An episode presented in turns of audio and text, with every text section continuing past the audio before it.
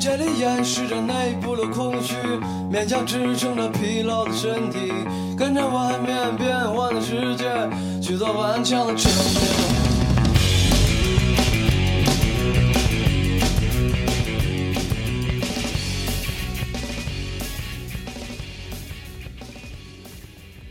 大家好，这里是八十度电台，我是老聂，我是杨哥，哎，这是接着是上回书说到是吧？你这对，但有可能跟上期接不上啊，不是一回事儿。但是我们是同一天同一个时间段录的，对，强录是吧？对，还是那个新闻跑题儿，哎，嗯，新闻跑题儿，咱们接着聊新闻，哎，来吧，杨哥，第二个新闻要我来一个，你来一个吧。上期我那个网红是吧，聊的还可以吧？我觉得算是。然后希望就是希望大家现在和我们呃一起互动啊，聊这个。我这儿其实有一个话题是可以聊好几期的，因为它有一个，我看一眼啊，这个叫，哎，我操，怎么到这儿出广告了？哎，对，这其实这也是一个特别让我厌恶的一个事儿。比如什么呢？有些软件你很久不用，但是它更新，更新完了你也还是没有用。但突然有一天你要特别着急用的时候，他让先看广告，这是特别操蛋的事儿。这个回头再再吐槽啊。这个其实这个话题可以聊好几期，这个但是这这待会儿再说吧。你又卖关子这个话啊！题叫，啊对对对，待会儿你看又来了，你看又来了，待会儿再说，别提这个咚咚的，我操。要低音效果。嗯，来这个吧。男子征婚要求女方能生男孩儿，他这个主观能动性还可以啊。这个看这是《楚天都市报》四月九日讯。呃，市民严先生在逛解放公园时，征婚角的一条征婚启事引起了他的注注意。发布征婚启事的男子要求未来妻子能生男孩儿，他觉得这个人很奇葩。呃，我看大概看看啊，朋友、寻求对象、接着原因。这时代不同了，生男生女不一样嘛。这超生一队都知道这事儿了。征婚者胡先生要求对方能生男孩，并且在启事的最后，胡先生还说明本人爸爸是局长。呃帮助胡先生发布征婚启事的黄先生介绍，胡先生当时确实提出了要求女方能生男孩的要求，因为是个人愿望，而且并不违法，所以征婚启事就这么写了。是他个人也觉得胡先生提这种要求不合适。呃，记者通过启事上留下的电话与胡先生取得了联系，他表示自己确实希望未来的爱人能够生男孩，而且是家中父母也有这样的愿望。希望是好的最后能生，如果最后能生儿子怎么办呢？胡先生表示，那也不见得会离婚。那他还算是个理性的人，我就想不能怎么办？因为这个这个东西吧，就是，然后这个发布了一段时间之后，不过现在还没有女士愿意跟他相亲。这有压力啊，是吧？上来就是得朝着一个这种百分之五十几率的这个目标去前进，这个不太好实现。这这感觉啊，就是人有多大胆，是吧？地有多大产跑。题儿啊，咱们跑题儿聊忘这了忘了忘了。你可以找这新闻的一些词儿。我倒发现这这这里有个词儿我想聊，就是、呃，其个人愿望，嗯，并不违法，所以征婚启事就可以这样写。嗯，可以吗？就是你写的这个东西，嗯，如果是就是大家发表，我倒觉得抓住这个点，我我、我想聊一下啊，嗯，就是你发微博也好，发朋友圈也好，发什么，只要你往外发的这个东西，不是你很私人的一个东西。现在朋友圈其实都不能算很私人的一个东西了，因为它全是别人，全是卖货的。所以就是你发布这个东西，你的个人愿望嗯，可以发，对，并不违法，嗯，更好。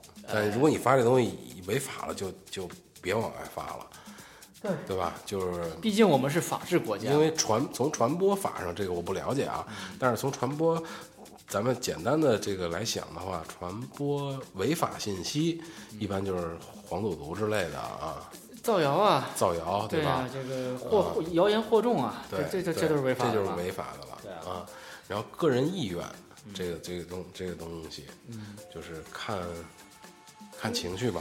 那不行啊！就是说，我想当上帝，我想当神，这是我的个人意愿。对这你说谁拦得了我？对吧？可是有些话是这样，呃，现在因为这个媒体的这个属性和界限越来越模糊，就每个人都能发出声音之后呢，就是有些话适合在公共场合说，有些话适合在私底下说。实际上，对，这是有一个道德或者是一个理论的标准或者一个要求的，因为不是什么话你都可以说，就是你有的东西是上不了台面的。实际上我发，现我们节目是在不停的传递正能量，那必须的呀，就是什么时候该就是有为什么说这个孩子那个没眼力见儿，你知道吗？就是就是不会说话，说或者说这人这这人不会说话，说他该说的说，不该说的说。而且今天我正好就你这话题，我看到一个另外一个，就有些人不是说说他毒舌，嗯是他没家教。啊，你毒舌没有问题，你看现在很多评委毒舌。你说到这个毒舌，我又想起另外一个话题，这个叫超女，对吧？嗯那个那个那个评委叫什么来着？女的，呃，不知道，没没关注呃超女，到脑袋想不起来了。那个女的叫、嗯是最近的超女吧？最近的超女她十年之前呀、就当过超女的评委，哦然后最近因为这个自己的毒舌言论道歉了。她还是这样，说什么了？就是说你这你这种货还能出来唱歌，哦就类似这样的，哦具体怎么我也不知道啊。然后就是然后遭到网友的攻击和谩骂了，然后他不得不出来道歉。那女叫三个字叫，到嘴边说不出来，我现在脑子他妈特别不好使。呃，是这样，这个世世世界在变，不变的是他。他十年前是以这种犀利。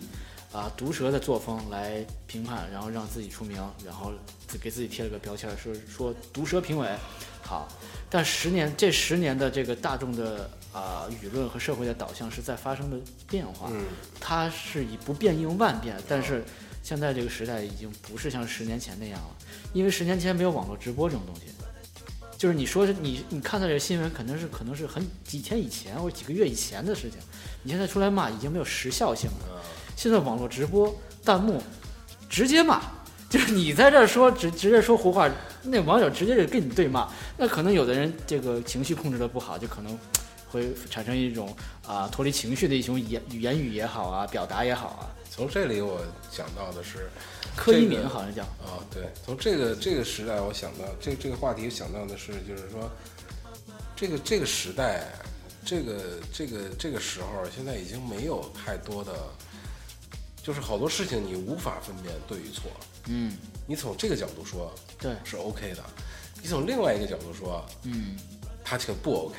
对，对，所以你怎么说都可以，但是我们还是遵循的一个一个，比如说道德标准，或者是法律标准。对道德是衡量人的一个高线嘛，法对律是约束约束人的一个底线嘛。底线，对，哎所以就是看你只要不违法，嗯，道德不道德对，另说，是，对？吧？另说，而且好多就是说，呃，弹幕对骂这种也也是，就是已经相对于是零距离了。对啊，那既然这种零距离的时候，就很多在现场的一种，就好像是他在现场了，也就就是这些观众在现场，我能跟你对着说，那就是一种身临其境的感觉。虽然有一种虚拟现实的，感觉，那这种感觉呢，就相当于是现场发挥。其实好多时候就跟比如说夫妻吵架，或者是夫妻吵架肯定是现场发挥是对，吗？就是对，他是脑袋一热，对，脑袋一热说，而且网友评论也是，也是就是起哄架秧的，起哄架秧的，就是他呃说了一什么事儿，然后我就当时我就想泄个愤，我就或者我就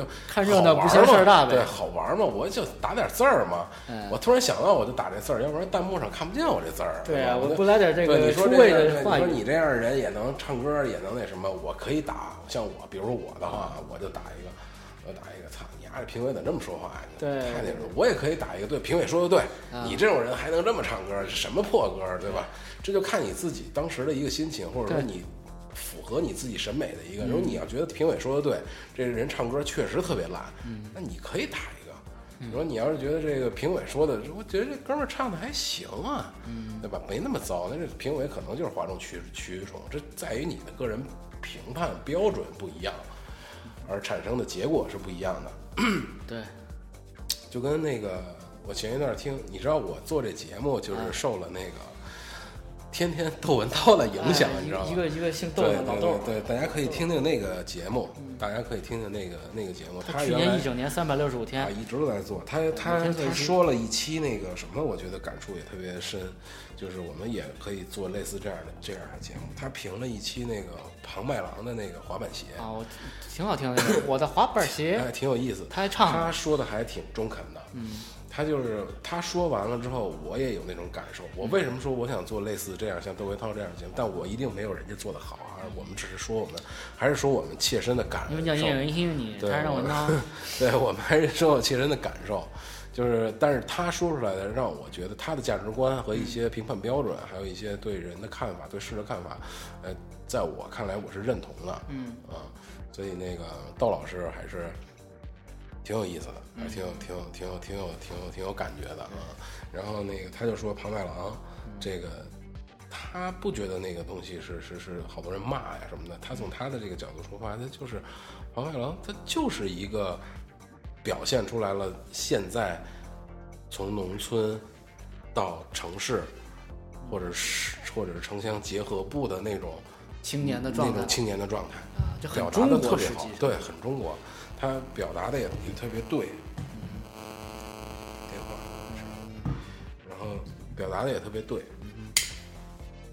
嗯，所以就看你们的认知是什么。因为我一开始听那个庞麦郎的时候也是这种感觉，我看见我操，从我因为历来我就没听过这种歌，啊我就一直都是听咱们传说中的高级摇滚乐，你知道吗？Coldplay 啊什么之类的。突然听到这么一歌，你觉得我操，这什么玩意儿？这耳哥们儿干嘛呢？可是你听几遍，你就发现，它就是一种生活表达，嗯，就是一种一种自我的一种一种状态。对，我我先我当时听庞麦郎这歌，一开始我也是，其实都去年的时候，也是一个引爆点，实际上是，然后突然这个搜索的热词儿啊，以及这个微博、微信啊，你这朋友圈啊，都都说你听这个庞麦郎，但是我第一开始听这是什么感觉呢？我操，我说左小诅咒有对手了，还有人唱歌也这样啊，然后后来我就确定。一开始是很多事情啊，一开始你把它一个当笑话看，你知道吗？说哟这孙子唱歌真傻逼，怎么这也能出来唱这种感觉？但后来你会，呃，感觉到，就是他那种小镇青年呀，或者是的自自己的发自己的一个情情感的表达。再说，而且人庞麦郎就是很明确的目的，我要红，我就要出名。结果他达到了目的了，对，你甭管他用什么呃表现形式，但他成功了，就达到他的目的了。不是我，我笑是因为我觉得这个节目好成功啊！我们从一个生男孩儿跑题跑到庞庞麦郎身上，这还不容易。对，跑题跑的很很准确，你知道吗？对，你要再说说生男生我们再我们再说说生男生女这事儿。生男孩，我还能给你再说生男生女这事儿，就是说这个个人意愿没没关系啊。对，但是你这个表达的有问题啊！生男生女不在于女的呀，对呀、x 他妈 Y 在于男的呀。X Y Y 染色体这个生物学，对呀，所以我觉得只要是一女的写这个，啊还有情可原。我就找这样的男士对我配。对你生生种什么，在哪个地上种什么，你不能挑那地呀、你得挑，你得挑种子呀，对吧？对你不能你那种子就不是他妈的男人种，你你在哪个地上种都没有用。所以说，是能不能生男孩儿，第一是不取决于对，而且，第二是不取决于你能不能挑着一个，这这这从根儿上讲就不对啊、而且再退一再退一步讲，现在因为我不知道他这个这个这男的什么情况啊，如果他找一个女的，两个人单独，你可以生二胎呀。对呀、你比如第一胎是女的，对啊，而且而且就是说，这个这个这个这个这个，他他要求这个，如果一个女的 OK 了，就比如说，比如说我是这女的，我我我我去相亲去了，跟他说胡先生您好，我能生男的，那怎么保证啊？这个这个事儿，写字据是吧？我对我写保证证书，我怎么保证？你比如这这这没法保证，对，这这是所以没有人回应他，是因为这这这这这做不到啊，对。是吧？你说到这个，我看了另外一个东西，说这个有一男孩和女孩就恋爱了，然后那个然后那个女女孩就比较冷淡，然后这男孩有点不解。后来这个在多方的那个劝诱下，那女孩说她她曾经被人强暴过，所以这个这男孩就是，但是又特别喜欢，说这女孩是真爱，但是他就他很苦恼，你知道吗？他说这后半辈子这幸福怎么办？他就我这不能，我是正常的需求吗？这个东西。所以人家人家就给他说支招，说是这样，就是这女孩的肯定是心理有问题了，等于说她受过这样的打击和刺激嘛，说你要要有正确的心理疏导和辅导，而且那男的呢，你也不能就是说，因为这个女的就相对特别一点嘛，你不能按照那个岛国的爱情动作片那么啪啪啪啪来，你可能得换一些其他的柔和一点的方式或者怎么，对这这是可以解决的这个问题，对。而不能说这个东西不解决，就是我一直苦恼下去，就是说我理也不是，不理也不是，那你自个儿就在这漩涡里挣扎了，等于说是，对，嗯，其实我觉得就是好多事儿，呃，我们做这个节目也是这个，我的初衷也有这么一点，就是让大家呀，多思考，哎，多思考，然后想明白了，好多事儿不是想明白，因为我是觉得，我我的意思就是，好多可能听咱们的听友是处在这个九零后啊，哎，这个阶段比我们年龄稍微小一点儿，对，然后稍微小一点儿呢，我的感觉就是，我其实，在那个年龄的时候，也有好多事儿是是是是想不明白的，要选择，对，也有好多事儿是迷茫的，或者也有好多事儿是冲动的。比如说，我当时我要是二十一二岁的时候，我听见这个什么超女的这个啊，这个这个这个老师骂骂这个学生的时候，我可能也有一种一种反应，啊，就是哎操，这老师是怎么怎么回事或者，怎么能这么人家这好不容易出来海选，或者人选了两轮的人可以吗？对对对，你怎么说这些话对是，吧？就是就是当时，但是你经过成长之后，经过这些事情之后，嗯好多事情是需要判断的。对而这些在我们新媒体时代，在往信息爆炸的年代，而愿意发生使用这些新媒体的、使用这种终端设备的，往往又都是年轻人。对，所以它就形成了一种这种这种冲冲突在。啊，看到了好多这种新闻啊也好，你说这种奇葩新闻，如果咱们没有这种客户端，你一时半会儿是不知道这是新闻。我一辈子可能都不知道有这么个新闻你。说这种奇葩新闻啊，有啊一个我我有认识人，每天他最喜欢的新闻，你知道是什么新闻吗？嗯每天中午 QQ 谈那个小窗口新闻是特别奇葩的新闻，啊对什么就反正各种奇葩的事儿都是那个小窗口给你弹呃的。对哎，对，你说这个时代就是新闻又来的特别快，嗯然后弹出来又都是普罗大众、年轻人能看到的。你说四五十岁的人可能都不太关心这种。嗯呃，对，相对老年一点，而且现在就是说，他就是看了这种新闻，他自己也有一定的判断，然后他就是对我有用的，他就自己记下来了，嗯然后没有用的就直接过滤掉了，或者他哪怕他自己去评论一些东西，他也会通过一些，比如说。写博客呀，或者朋友圈发一段很理智的话，嗯相对相对相对冷静和理智一点的话来说，嗯而现在谈出来，大多年轻人，比如在校学生或者刚上班的年轻人，看到的时候，就会马上做评论，就会在弹幕上反应很快反。。你不会想到一个五十岁老头儿，不不能说老头儿吧，我说上点年纪的人在弹幕那儿还陪着你跟着弹，有点儿手可能跟不上对了。对对对对，稍微差点意思。对，所以这都是年轻人，都都都是，所以就是还是希望年年轻的朋友们，年轻的朋友们，我们来相会，你知道吗？就是在过20年相会的时候啊，再过二十年的时候，相会的时候一定要不能开远光灯，我跟你说。对，就是不理智，不理智。你如果大了，你就不会开远光灯。近了的时候，哎，对，对，你就在路上虽然看不清，所以就是说，大家去多多去思考，这种多去思考的来源于什么呢？比如说去多看看书，哎，呃，多多多多去多去看看有用的东东西好的东西。多听听八十度电台。对，垃圾的东西还是要要要要要要要避免一些。但是你从中，比如说垃圾的这个东西，你从中能想到什么？啊，从背后能看到什么？多去挖掘挖掘。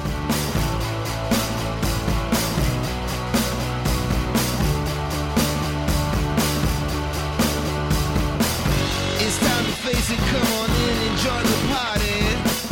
Life has been waiting for you to care.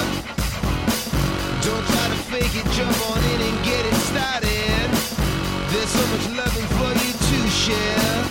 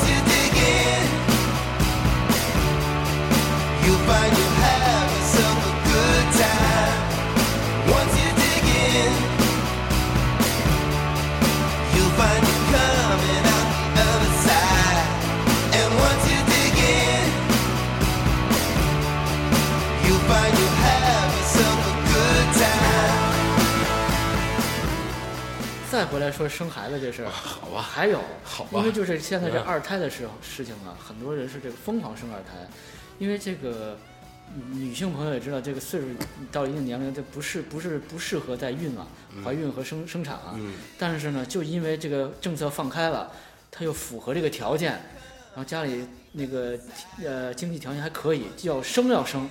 然后医生医院呢会根据这个产妇的这情况说，你现在这个情况啊，不适合生产了，这对大人小孩都不好。但是呢，我们家就要，我们家就要生，结果一尸两命，这大人也没活了，小孩也没活了。然后呢，不理智的这个家属就可能会去告医院，说人在你们这生的孩子死了，你们就要给我一个说法，就会出现这种情况，就是弄得医院很被动和很苦恼。就是本身生孩子就是一个迎接迎接一个新生命到来，是一件非常美好的事情。嗯现在弄得这样，就是赶紧生，为什么呀？现在这个放开了这个政策，可能明年也许不能生了，嗯过了一节儿了，怎么办？对吧？我这孩子怀了，你说我是生是不生，对吧？现在就是出现这个问题，所以这这个就跟咱们很多人就买房买车，一看我一看这个，我老想起早年间买房买车那个时候，哎呀，这赶紧买，不满意或者怎么样怎么样。生孩子现在也是这样，因为你也知道现在房价蹭蹭的往上涨，现在能生赶紧生，所以中国人就是急呀、对就是往前冲啊冲啊冲啊冲啊。这也是我们国人的一个一个一个一个一个一个问题就是因为可能我们错过了这个所谓的机会或者这个时间点，啊！我那就不再天想到会回来了。说这个，我想到就是国国人和和老外，有好多人老是拿国外的一些制度，嗯，国外的一些思维维方式或习惯，和中国人来比，嗯。或者有有的时候，然后好多人会说 中国人聪明啊，啊，中国人会变啊，会会会会会那个叫什么应变能力强啊，对怎么样？老外都傻呀，都都什么的，然后国外的制度啊什么，其实我倒从这儿反过来想，反推，反推就是中国人其实并不聪明。嗯如果你这么想的话，因为你聪明来聪明去，你是乱乱的，你明白吧？对，你你你你你你是乱，你你你是聪明了。比如说这车都堵在路口，你耍一小小聪明，哎，从那拐一弯儿，对，插一插一道你就过去了，是耍一小聪明。但是它是整个大秩序是乱的。对，那怎么做到聪明啊？应该是，如果你反推的话，应该是整个秩序是是井然有序的。对，每个人只要不用多动脑子，对啊，只要是按按照这个规律，按照这个秩序去办就行了。你不用聪明啊，是啊，你用不着聪明啊。聪明人应该是把这个整个的事情变得很井然有序，对，才 OK，不是自己耍小聪明。所以，比如大家说的爱国啊，然后去为舍小家为大家，这个道理是对的。这是没有问题。但是你这个道理怎么能形成一种秩序，鼓励大家去、去去这么做？嗯啊，然后形成一个好的和谐社会，好的一个一个井井有条的一个一个每一条系统都是，比如说就就医啊，比如说二胎啊，比如说呃法律啊，对，现在又弄电动自行车了，开始。对，你就不用去多动脑子干这些事儿了。我只要就像又回到了咱们那次说的，生活中需要上上级对生活中需要孙悟空和诸葛亮和诸葛亮，对啊你，你就不用了，那没办法呀。对吧？你就我我一个人就搞定了，那还要孙悟空、诸葛亮干嘛？对，你想啊，中国人现在十四亿人，每个每个人身上背孙悟空、诸葛亮，对啊，嗯，啊，就就就是有一直的这个，那可能比如说我们再往前倒，就倒到了这个什么。我现在特别特别想看一本书啊，但是我一直没时间看，就是想看看《论语》例子怎么写啊，啊，就是很多人肯定读过啊，就是那个，但是我觉得从表面上来讲，我虽然没全文读过，但是至少上学的时候，还有这种上班之后零零散散的会接接触到一些接触到一一一些。嗯其实《论语》，孔子说的说的是对的，嗯就是说怎么他强调的是儒家的一种，他的儒家的其实是以礼治国嘛，嗯以这个呃，比如说六六六艺也是什么礼礼义信御御书数嘛，这些东西。就是人每个人一定要有礼貌，嗯要懂懂得去什么尊老爱幼啊，懂得这些礼数，礼是第一嘛，六艺里礼是第第一位的嘛。嗯那如果每个人都是懂礼貌的，每个人都是守秩序的，这个国家就 OK 了，对啊，对吧？大家也 OK 了嘛，井井有条了，井井有条了。如果都是都是礼的，都是有有礼貌的，有理智的，嗯，那也会 OK。理智的歌不错，对，所以大家都都 说到理智的歌，我们再跑一个题，就跑没边儿了，哥。理智的歌还可以，下回我们可以推荐你，一会儿就起一个理智的歌。对对对，啊，所以就是大家去小时候教的那些好多东西，老师教我们要懂礼貌啊，嗯嗯，去去去遵守这这些东西，但是是老师又说，长大了之后社会是个大染缸，对，对吧？社会是个大染缸，你现在还有好多的，比如说纯的什么一些一一些一些组织，就是我要培养很单纯的人，嗯。有有这种，比如说找一些女女孩儿，把这个女孩儿都是处女，刚、嗯。刚是十十几岁的小姑娘，我们让这些女孩儿呢，就是学那种古代的那种唐朝的那种礼仪啊、嗯。啊，然后不不去接触社会啊，不去那什么，我觉得这个也也是有问题的，因为社会它就是大染缸，对，你就是块白布，那染缸一定会不惜一切代代价把这块白布拿过来染染了，对啊，所以你只能让它顺其自分子的扩散嘛，这是。顺其自然的去成长对。你你是管不住的，啊，你越白的布，越白的纸，白布不掉色呀！就一定有人愿意拿过来把它填上色儿。啊，对，就跟那白墙似的，肯定会有你你心里想啊，对我我家里四四白落地，嗯那我一定想让墙上多点东东西，挂点东西，挂点画儿什么的，一定是这样。我有张白纸，我我比看着那个脏乱差的纸，边上有一个写满字儿的纸，我一定不愿意去拿那写满字儿的纸，我一定或者说。或者说，比如说有一个写满字儿的纸，这儿有一张白纸，那我一定会看，先看写满字儿的纸上面都写了什么，嗯，然后我有没有用？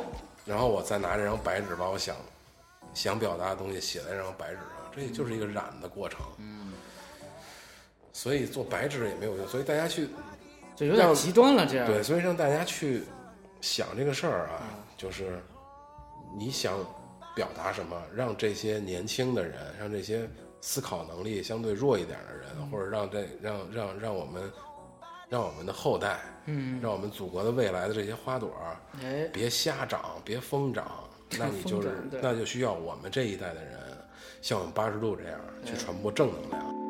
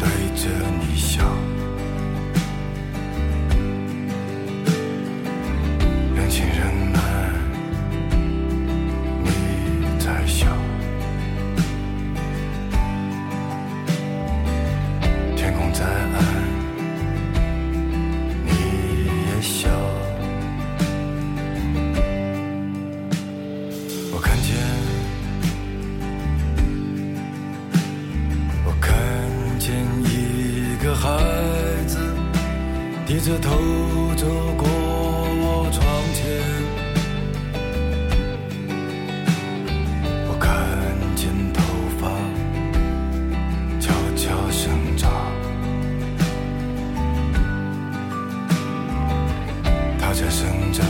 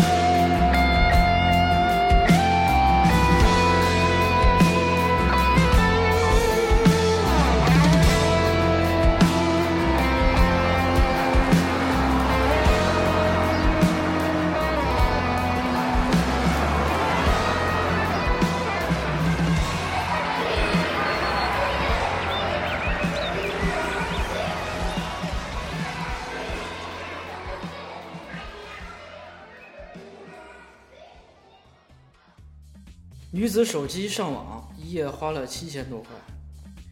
近日，这个联通啊，在报天价上网事件，再次将电信界运营商流量计费系统存在漏洞这一问题啊摆到台面上。山东有一个消费者池女士，收到中国联通客户发来一条短信，话费合计七千一百六十四点三七元，其中仅上网费就达就高达七千一百余元。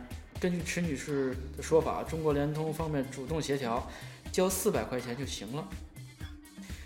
据了解，陷入手机流量跑得快的质疑还有中国移动。近日，因为手机十分钟跑了两千多兆流量，北京律师张新年已将中国移动告上了法庭。北京市东城区人民法庭法院已经受理此案，或近日开庭。对此，中国移动相关负责人向这个中国经营报啊说，记者发来声明说，中国移动专门组织了流量计费测试，没有发现手机流量跑得快的问题。中国移动还通过本报向呃消费者郑重承诺，计费误差双倍返还，客户可放心使用啊。这个就不念了吧，这挺长的。这个，对对对，你看这这事儿有意思没有？这个我们说点什么？这个这事儿有的我觉得新闻也不用特别往深了挖，说点好玩的点，对说点好玩的点。就是我就想说第一个点，没他妈 WiFi 吗？你丫为什么非得用四 G？就是就是任性是吧？对呀、一个太任性了。看什么不，咱就算啊，咱第一啊，肯定是这个，肯定是他妈店大欺客，对这是肯定的。对咱先不说店大欺客这事儿啊，咱先说这这女的，或者咱先不说这女的，咱就说这钱，四百块钱最后交，对吧？就400就就了了这就事儿。四百块钱按每分钟，现在流量怎么算呀？我我也不知道，一一一一兆一个 G，那四百块钱也他妈上了得有十多个 G 了吧？对，问题是七千块钱啊到四百，对这不是一个数量级，我先？不聊这个，先不聊这个，我就想，我就想聊看什么，看什么节目了？我就得想知道他这个好几十个 G 干嘛了？听八十度电台了吧？你想想，你那手机能弄四好几十个 G 能干嘛？看高清电影，网上纯高清电影，一个电影也就一个多 G 吧。就是如果视频网站的话，你别别说蓝光，视频网站看不了手机。对蓝光你也看不了。嗯，你这怎么费出来的流量啊？是干什么了？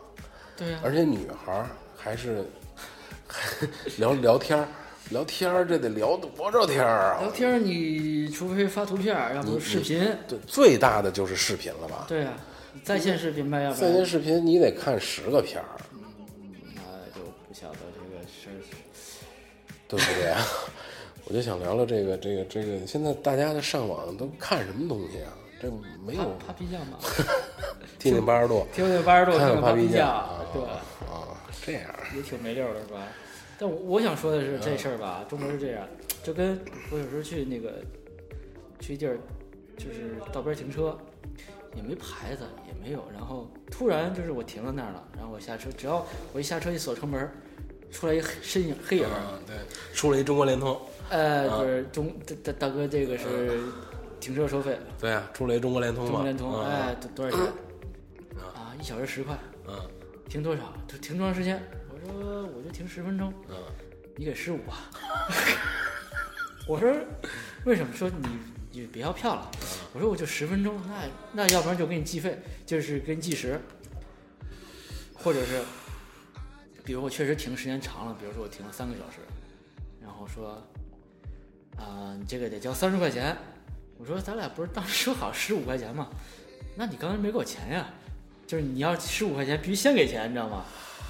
但是我说那你是呃，那个你你的那个工作证给我看一眼，啊也没有，就就就很就很推脱了，开始就反正上来就要钱，就赚完钱之后，还有的地方是这样，你只要给了钱之后，给你弄一个那个锥桶，啊把车一拦，给你你走了，锥桶搁那儿了，等你回来了呢，锥桶也没了，人也没了。啊钱也没了。然后好的好的呢，是你把车就开走就完了。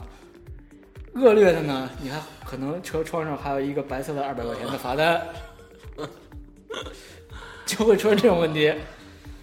这就是这就是中国人的聪明，呃，可能是这样，真的是这样，就是没有没有划线，即便有的地方划了线，其实其实那也不是那个市政啊、路政局画的线，不知道是谁哪个私人画的线，他就收钱，他也混身那个停车协管员的衣服、管理员的衣服，但是真的是那天我就眼睁睁看我们家那个就那个有一漫咖啡那块儿嘛，就是 先收了钱，收完钱的人走了，一会儿那个拍拍条的人又来了。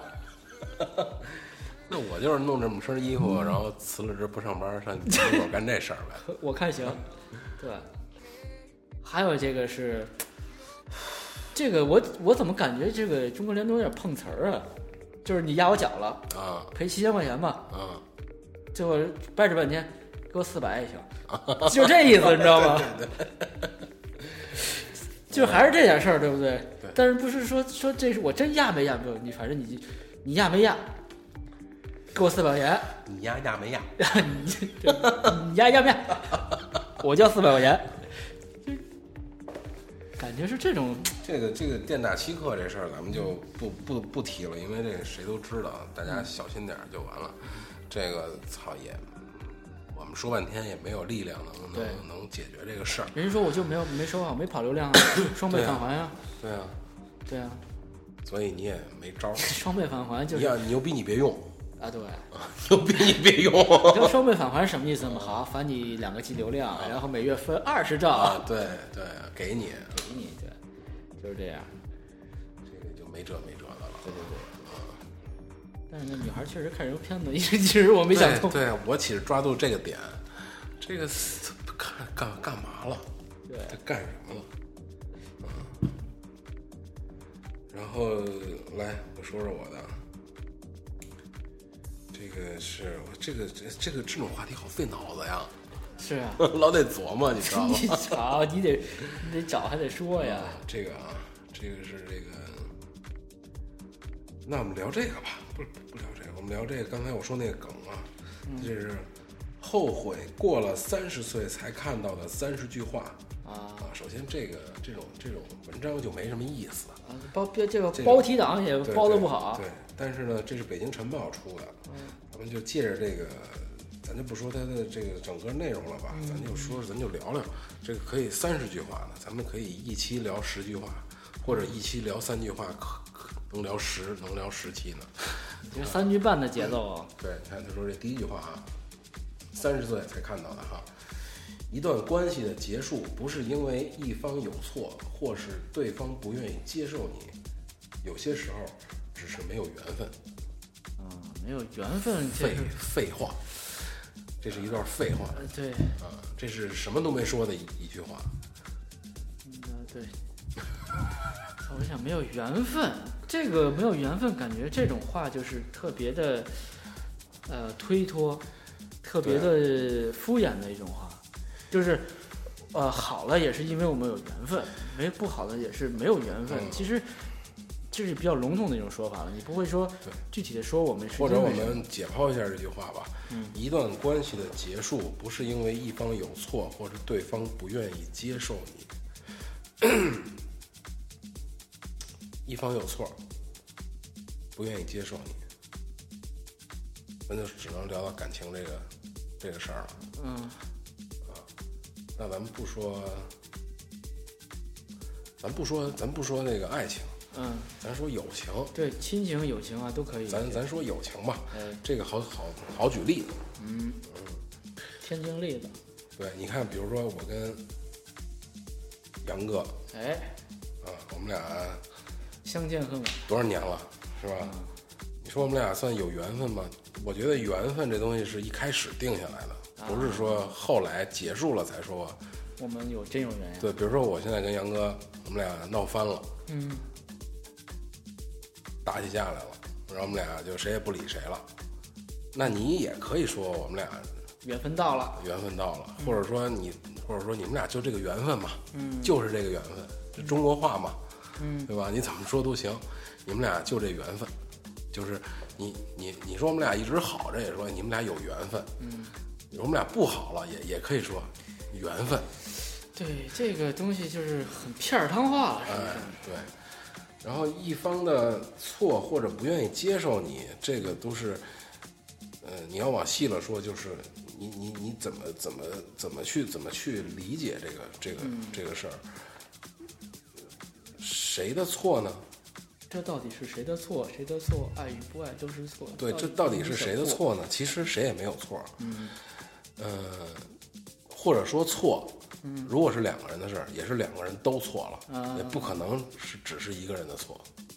啊，或者说他不愿意接受你，不愿意接受你，那一开始的缘分是怎么来的，拉出来的。对吧？这这个就是说，你你一段关系的结结束嘛，嗯那你一开始是有有缘的，嗯，啊，基于你这个份怎么去相处，份是不是我理解缘可能是一种天注定的一种是那对种缘嘛，缘很很好理，很好理解。客观的比如说我走大街上，碰见任何一个人都是有缘的，对吧？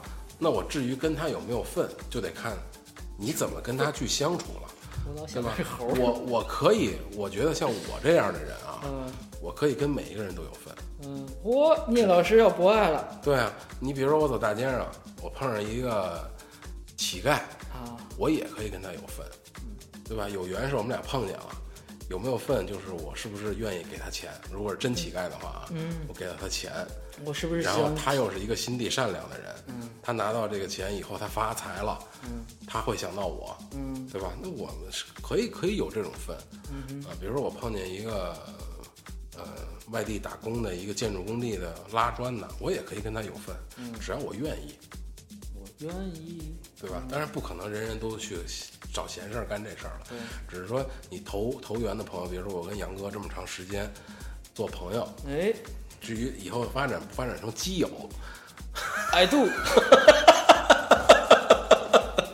我操！魔性的笑声。对吧？这就看有没有份了，对吧？这是有可能的，你 别哆嗦，这起这打击了我这个现在。？对吧？这聊聊节目怎么聊成这样了？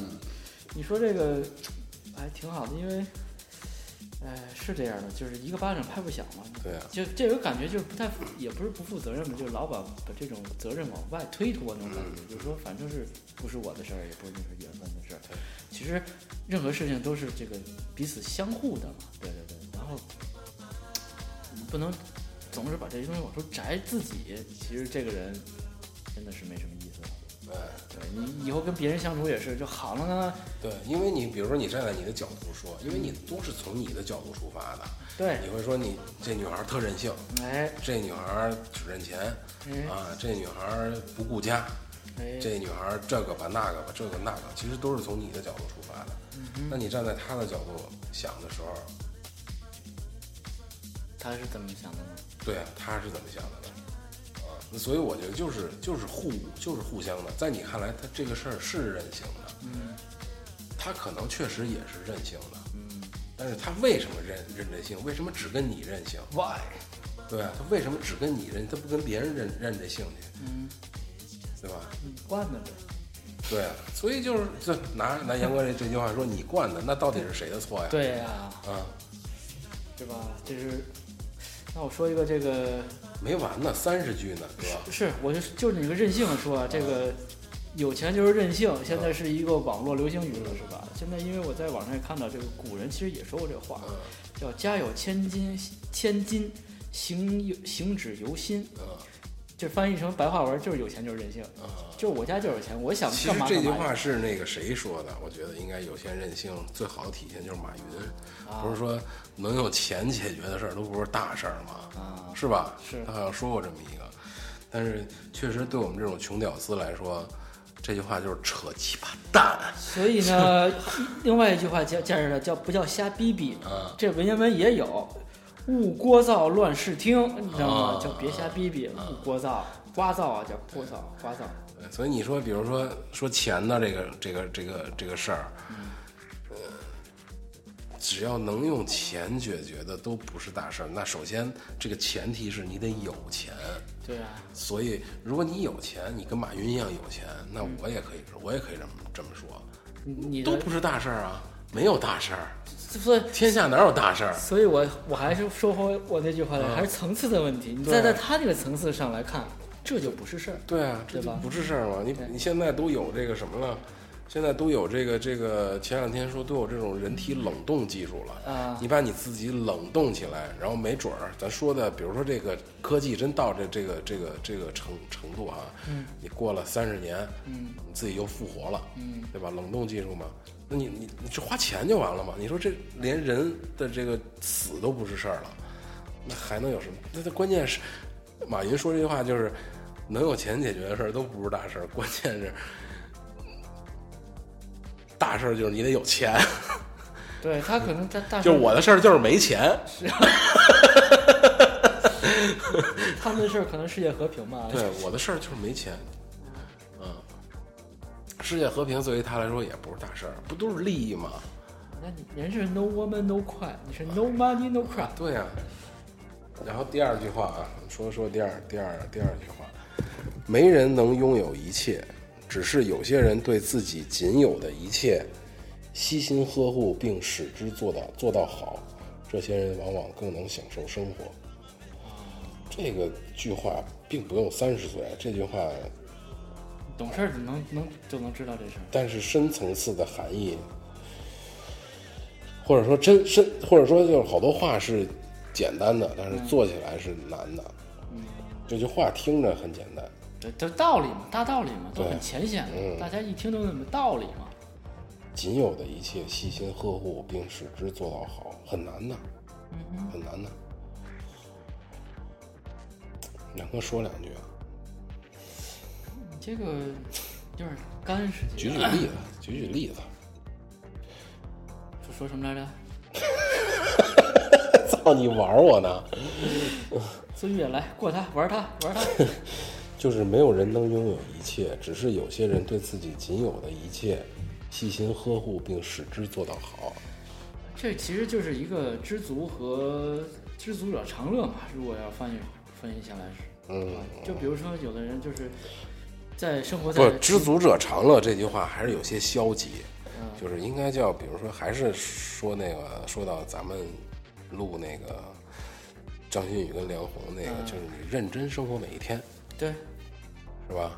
嗯，珍惜你眼前有的这些东西。虽然说眼前也是苟且吧，但是你也得珍惜呀、你过不好这苟且，你也过不了远，你也没有远方。实际上，呃，对。全是脚踏实地的干，就老是好高骛远，看着一比如说，我举个例这比子啊，那山高。比如说我举个例子，哎，有些人对自己仅有的一切细心呵护，并使之做到好，而结果呢，就是这些人往往能享受生活。那比如说，我们举一例子，就是父母，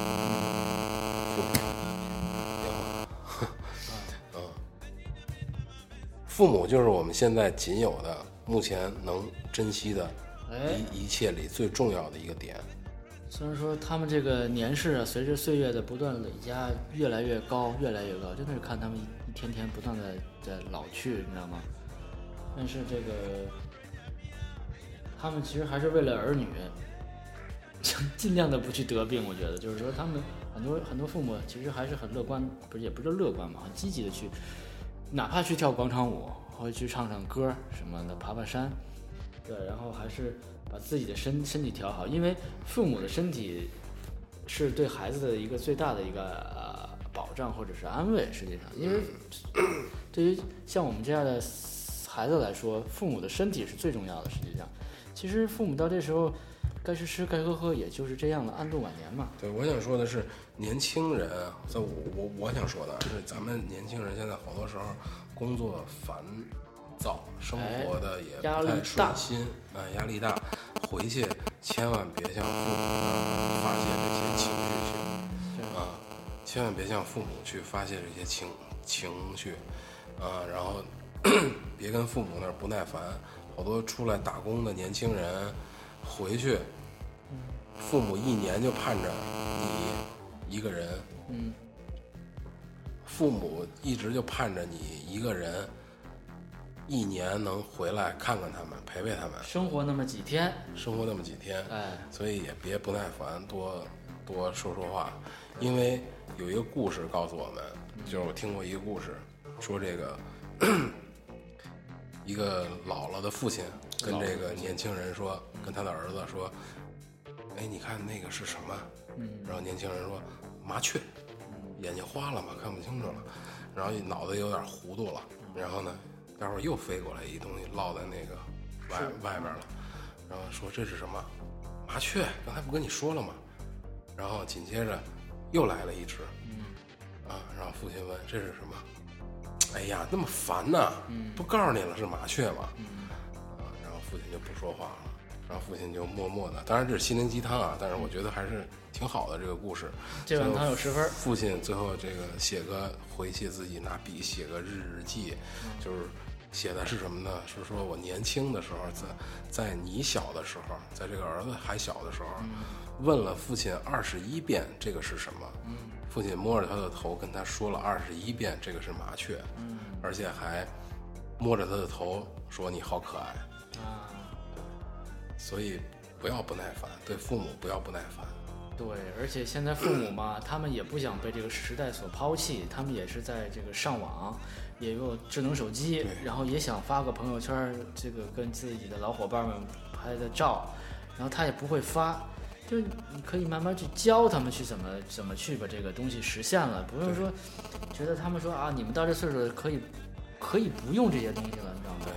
然后而不去教他们，而不耐烦那种感觉，就这样是特别不好的。所以你比如说，我们说说到这这句话的时候，往往这些人能更好的、更能去享受生活。其实，如果你说的大一点，如果你没有钱了，什么都没有了，但是如果你在父母身边能有这些的话，我相信你一辈子都不会去后悔。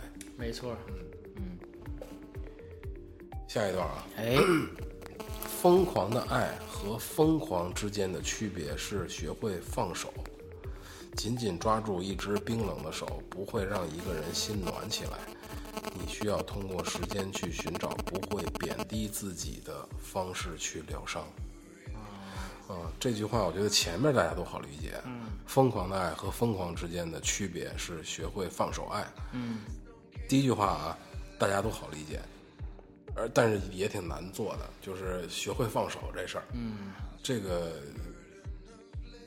因为我们家里有个这个这个这个这个这个这个老老人啊，就是那个谁，我那个老丈母娘，他就爱看一个节目叫《爱情保卫战》。嗯，呃，那里边电视剧吗？还是不是，就是一个类似家庭情感节目挑对对对对对这样的节目。然后我发现那里好多的时候，就是说的就是两个人打的特火热，嗯，打的特厉害，然后上那儿去调解去了，爱情、爱情保卫我好像我妈也看过。啊，然后呢，但就是调解完了呢，有的就好了，有的就不好了，有的就就就分了。所以其实那里好多时候说的，我发现就是放手这个事儿，嗯嗯有时候有点难。Let it go, let it go。然后这是第一句啊，第二句是紧紧抓住一只冰冷的手，不会让一个人的心暖起来。啊，然后你需要通过时间去寻找不会贬低自己的方式去疗伤。我觉得，作践自己呗。哎，我觉得最重要的是最后这句话，嗯，不会去贬低，只要通过一个时间，不去贬低自己的方式去疗伤，对，就是说让自己变得更好。没错啊，就是说你可能被挫折、困难或者这些东西打打打击过，但是就说你打倒了，摔一跟头，你起来之后继续，因为这个生命还是继续。我就还是那句话，只有你有生命，一切皆有可能。对你不能就是先把自己自我否定，然后放弃掉，那你就谁扶你也扶不起来，因为你就是躺在地上了，永远是这样。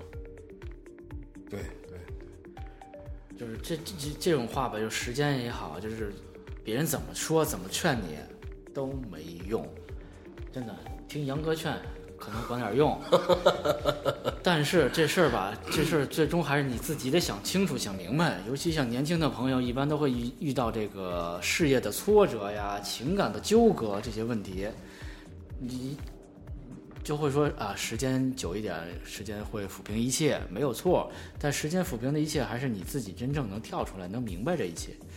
对，然后其实人真的是有很强大的自愈功能，就跟你划破胳膊啦，或者嗯怎么对自己能好，实际上对对对，这个心理上也是一样也，是一样的。嗯对，说的严重一点，比如说你你你你受了特别大的迫害，比如说，嗯，一个女孩儿，嗯，我想想这个说的对不对啊？比如说这样这样吧，比如说我们说说说二战的德国吧，啊，受了很大的打击吧，对最后输了吧，对，然后经济一时半会儿的起不来。如果他要是像像嗯像什么呢？比如说他像雾像雨又像风呃，，比如说他要是不进步，因为国家嘛，他必须要选择进步。对，如果他不去选择进步，比如像像像像像像像塔利班啊，或者是像像那些不好的国地地区对那些国家，可能就完蛋下去了。对但德国人民，嗯，经过了坚强的抗争，意志品质的哎坚强，最终不作践自己的站了起来。对，而且还是能在世界上这个也不这个这个各个领域上，然后拔得头筹，也是，对尤其像是工业设计啊，这个生产制造这些方面上，所以你只要是能用时间，然后不作践自己的站起来，一定会越来越好。对，一定会有，但是这个越来越好。第一，首先可能是让别人觉得越来越好；对第二是你自己，如果真的愿意去这么做的话，嗯，我相信你自己是是是是愿意看到的，是愿意看到。你老每天买醉呀、每天作践自己啊，那只会让你身体变得更差，没有必要。脑子变得更傻，嗯，然后别的金钱变得更少，然后别的就没有什么任何好处。对，没有太然后你多的好处，丢失的是时间，你的时间也没有了，就回不来了。是生命。对，太正能量了啊。啊，对啊，好吧，这期正能量我们传播到这里。对，正能量福音电台，我操，这么这种节目，一个是传播正能量，一个是有点费脑子，对烧脑节目是吧？烧烧烧，对烧脑。对，如果那个还是到了最后，那个大家如果非常喜欢收听我们的节目啊，就是非常一定要给我们留言。对然后我们三个是集美貌没有美貌、啊，集没有美貌和才华啊于于一身的三个臭皮匠。啊对，然后现在是给你说对口相声的老聂和杨哥。嗯，呃，希望你们在那个各个平台上吧，荔枝 FM、喜马拉雅，就是每回我们还要说这些东西，因为可能还是有新的听友来加入，因为现在我们粉丝最近涨得还可以，我看，就是尤其像荔枝 FM 上，每期每次我一看那个 app 上有几个数字儿啊打进去哎，蹦一蹦哎，蹦一蹦，来来来粉丝了，对。然后收听途径还是这样，我们已经做了一百多期节目，大家可以收听往期的节目，在这个喜马拉雅的平台平台上，对，荔枝 FM 平台上以及 iTunes 上那个苹果的 iTunes 上、Podcast 上都可以收听到我们往期的节目的回放。对对，然后欢迎大家订阅，如果你喜欢的话，欢迎大家订阅并转发我们的节目。谢谢收听本次节目，谢谢谢谢谢谢，再见。拜拜。